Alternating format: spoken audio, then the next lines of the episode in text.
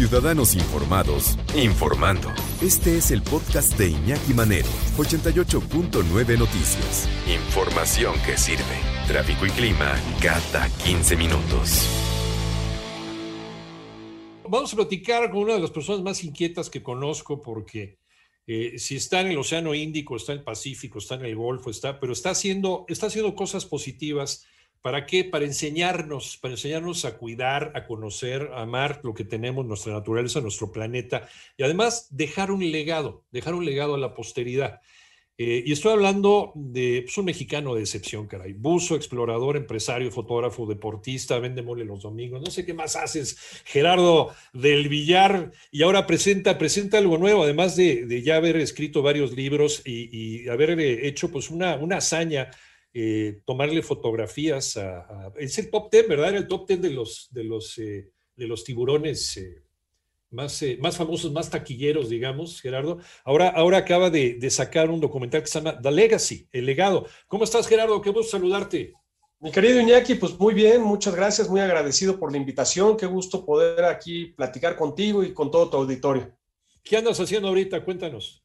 Pues bien, este, fíjate que seguimos trabajando, como bien lo dices tú, este, estamos tratando de escaparnos, lo que nos permite la pandemia escaparnos porque nos mantuvo encerrados más de un año y pues pudimos salir muy poco al mar, pero aprovechamos ese año para seguir preparándonos, seguir estudiando, seguir capacitándonos y para sacar algo, hacer algo con el material que ya tenía, ¿no? Parte de, las cosas que hemos lanzado, pues es un videoblog en en YouTube con diferentes temas del mar, muy padre, con, temas de fotografía subacuática. Y pues nos dio tiempo la pandemia para terminar este documental que bien lo platicabas de Legacy, ¿no? Que es un documental, eh, pues muy padre, es, un documental visto más desde un punto personal y sentimental, ¿no? Es, es una, eh, sí, es, yo creo que es un trabajo muy personal, pero también yo creo que tratas de dejar un punto bien claro, ¿no? Eh, lo que estemos haciendo ahorita va a repercutir para las generaciones del, futuro, va a, repercutir para el mundo en el que van a crecer nuestros hijos, en el que van a ser adultos. Y para eso pones como ejemplo a tu propia familia, Gerardo. Eh, sí, en efecto, porque bueno, eh, mi abuelo buceaba, mis padres buceaban, fueron es un legado que me dejaron a mí. Si bien yo nunca pude bucear con ellos, pero fue un legado que yo siempre tuve desde chiquito, la, pequeña inquietud de convertirme en buzo cuando mi papá me enseñó las fotos de él y de mi mamá buceando. Eh, pues se me metió a mí ese, ese, gusanito. Cuando tuve la oportunidad comencé a bucear y pues ahora es algo que, quiero heredarle a mis hijos. Pero bueno, si nos vamos un poco al lado del buceo, no, no hablemos tanto del buceo porque pues bucear es meternos bajo el agua, eh, pasar un poco bajo el agua y subir. Pero eh, lo importante es la cantidad de vida que existía en el mar cuando mi abuelo empezaba a bucear y la cantidad de vida que va a existir en el mar cuando mis hijos compartan con sus hijos este legado, ¿no? Y pues en los últimos 100 años ha sido súper delicado cómo, se ha, cómo han decrecido todas las especies marinas, bueno, y terrestres. Y creo que hoy más que nunca tenemos que buscar, generar conciencia, educar a las gente, a las personas, seguir educándonos uno mismo para, para hacer ese esfuerzo y, cambiar el rumbo en el que vamos, ¿no? Esta llamada, esta llamada de atención que estás haciendo, Gerardo, viene, viene muy a tiempo precisamente por la lección que nos, no sé si estés de acuerdo conmigo, la lección que nos ha estado dando la pandemia, ¿no? A los primeros meses de la pandemia ya se empezaban a ver otra vez ballenas en la bahía de Acapulco y, y abejas, ¿no? Abejas con flores que salían del cemento allá al lado del periférico, las abejas regresando a lugares donde no estaban, animales como, como zorros o como coyotes en las calles de algunas ciudades donde tampoco estaban, en fin, eh, especies de pájaros que, antes no, no, habitaban cierta parte de una ciudad regresaron. ¿Por qué?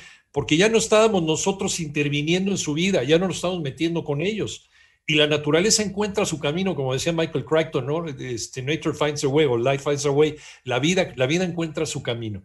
Entonces, eh, eh, viene muy, muy, muy a tiempo con el mensaje que quieres dar con este documental. Fíjate que lo que comentas es muy cierto. O sea, a los principales que estamos dañando es a nosotros.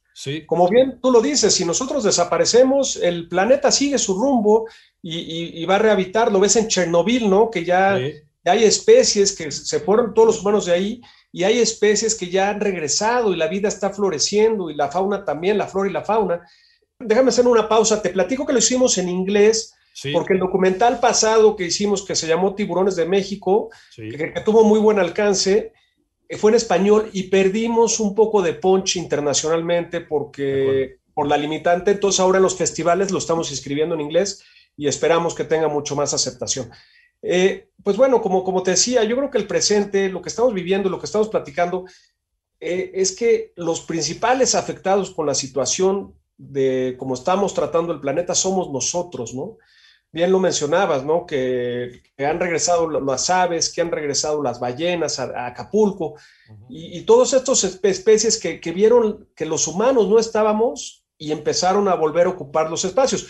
Que ojo, esto no quiere decir que se hayan recuperado no, no, no. Eh, las cantidades de especies, ¿no? Pero, o sea, pero sí, definitivamente creo que es, es importante, como bien lo dices tú, que, que en la pandemia que, tomemos las lecciones que nos ha dejado la pandemia en todos los aspectos y, pues queramos, veamos qué le queremos dejar a nuestros hijos, ¿no? otro, factor que yo creo que es pues muy importante es, también la población, cómo creció en, los últimos 100 años, ¿no? Pasamos de 2 billones a 7 billones. Entonces, pues no hay país que, perdón, planeta que, que, que, que, aguante esta cantidad de gentes. Entonces, yo creo que sí tenemos que ser mucho más conscientes en varios aspectos y no ser egoístas con los que habitan el planeta. Digo, yo tengo hijos, hay personas que no tienen hijos, pero no seamos egoístas y, nos acabemos el recurso y no importa lo que venga porque ya no vamos a estar, ¿no? ¿Con qué actitud vamos a regresar de la pandemia? ¿Crees que hemos aprendido algo? Mira, yo, yo en lo personal creo que sí he aprendido mucho, y, pero yo te voy a decir, yo creo que si, si tengo que resaltar alguna cosa y que yo espero que la gente, creo que el materialismo con el que vivíamos ya no tiene cabida, ¿no? O sea, nos hemos dado cuenta que lo importante que es la salud, y la salud no es solo nuestra, es la salud del planeta, la salud de nuestros océanos.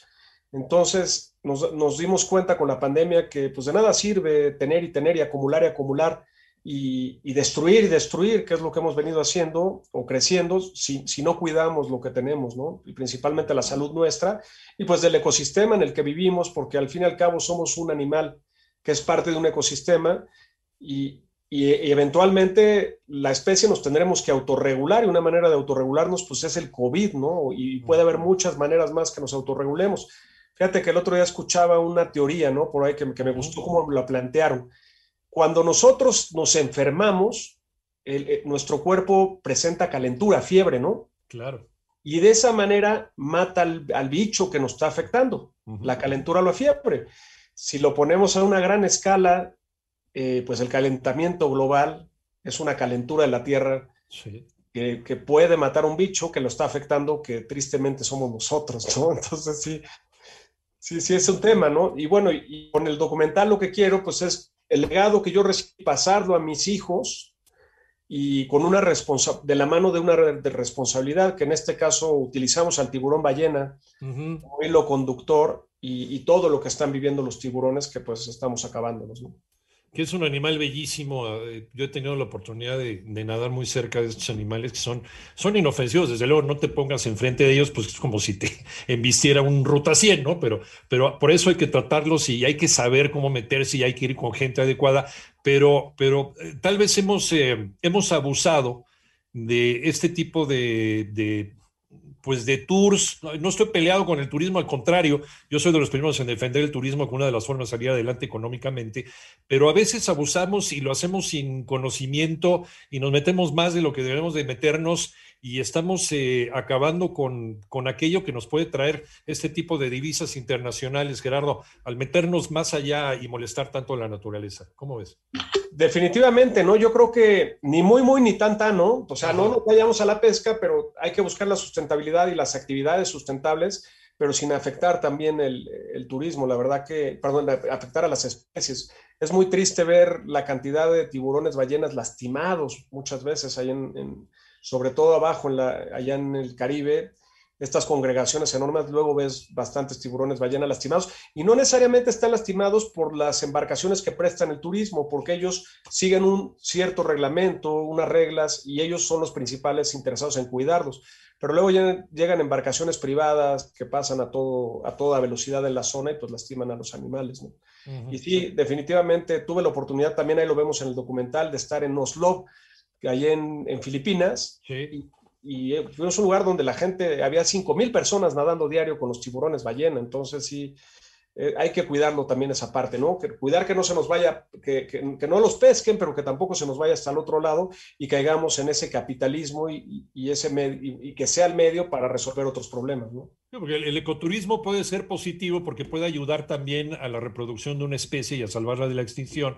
Si no la vas a cazar, por lo menos cambias la, escopeta por una cámara fotográfica, pero también hay que saber a, a hacer la chamba. Tú das conferencias, Gerardo, sobre, sobre este tipo de, Fíjate que sí, Iñaki, este, doy conferencias, definitivamente te, te, te, busco educar con el medio ambiente, pero también pues e, estos años que llevo en el mar, estos años que llevo trabajando con to todas estas especies me han dejado pues una serie de aprendizajes de vida muy interesantes, los cuales plasmé en, en diferentes conferencias y he trabajado, he tenido la fortuna de trabajar con muchas empresas, inclusive en la pandemia pude trabajar mucho, he podido trabajar mucho vía en línea como estamos ahorita y, y la verdad me, me, me, me, siento bien cuando doy conferencias porque genero bienestar y eso a mí me alimenta el alma, ¿no? Yo siempre que, que siento que estoy generando bienestar a las personas y al mundo, me siento muy bien.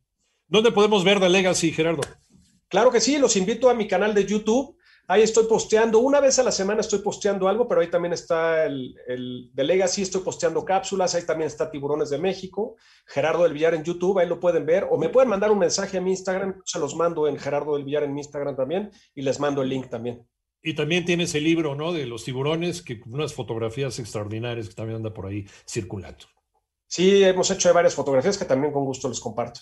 Muchas gracias, Gerardo. Como siempre, es un gusto platicar contigo y a seguir adelante. Y ya te molestaremos más adelante para ver qué, qué más estás haciendo, porque pues eres una persona tan inquieta, tan inquieta, tan inquieta que te necesitamos. Necesitamos muchos Gerardos del Villar en México para que nos expliquen cómo apreciar lo que tenemos y que a veces, desafortunadamente, por no saber cómo hacerlo, lo estamos perdiendo. Gracias, Gerardo. Te mandamos un abrazo. Un fuerte abrazo, Iñaki. Mil gracias por la invitación y muchos saludos a tu auditorio.